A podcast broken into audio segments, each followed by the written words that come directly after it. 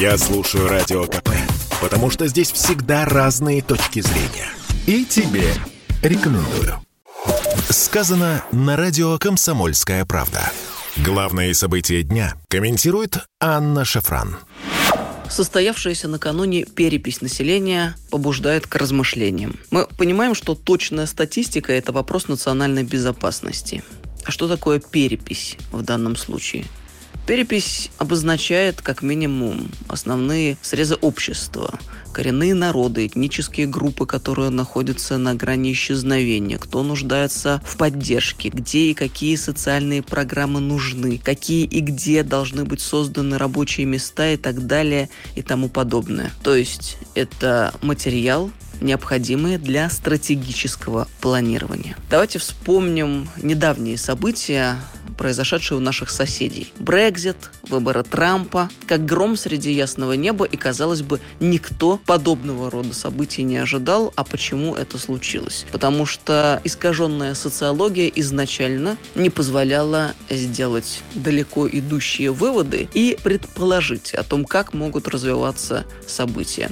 Прогнозы оказались ничтожными, ну и в итоге Брекзит состоялся, Трамп был избран. То есть речь идет о просчетах, последствия которых колоссальны. Тем и важна нам перепись и то, каким образом она проводится. И мы понимаем, что имитация такого рода важнейших мероприятий в масштабах страны, в принципе, подрывает реальное знание о том, что в стране происходит, а значит и подрывает управляемость страны. Мы понимаем, что демография и народонаселение – это стратегические показатели. И здесь просто необходимо владеть ситуацией с точностью до человека. Перепись населения – это базис стратегии государства и система система координат, по которой будет строиться траектория развития страны на десятилетия вперед. И ошибка здесь даже на метр впоследствии означает промах на километр. Владеть информацией значит управлять ею. Вот что здесь важно. Именно поэтому так необходима точность полученных данных в результате переписи. Росстат докладывает о том, что почти 99% населения в результате состоявшейся переписи было опрошено. Но, как показывает практика, многие остались переписью не охвачены. И те опросы, которые люди сами для своего собственного понимания проводили у себя в соцсетях, те опросы, а, которые люди в принципе проводили среди своих знакомых, родных, близких, заставляют усомниться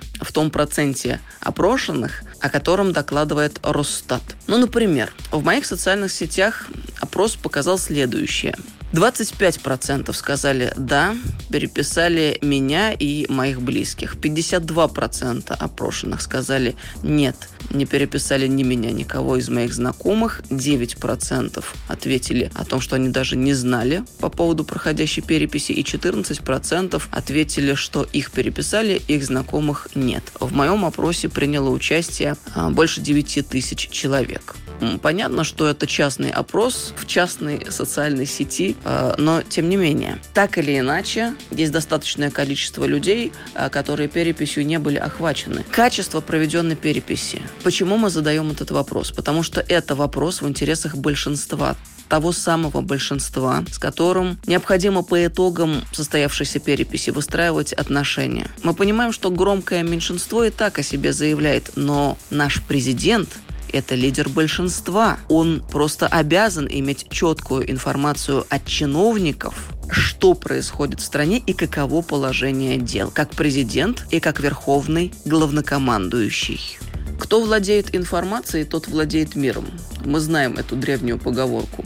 Очень хотелось бы, чтобы наши чиновники работали в интересах нашего государства и обеспечивали необходимый фундамент который создавал бы гарантию принятия верных решений впоследствии. Вот почему мы говорим об итогах переписи и задаемся вопросами о том, как и каким образом она прошла.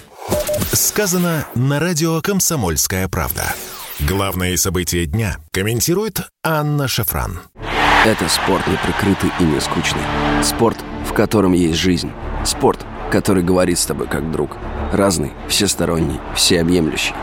Новый портал о спорте – sportkp.ru О спорте, как о жизни –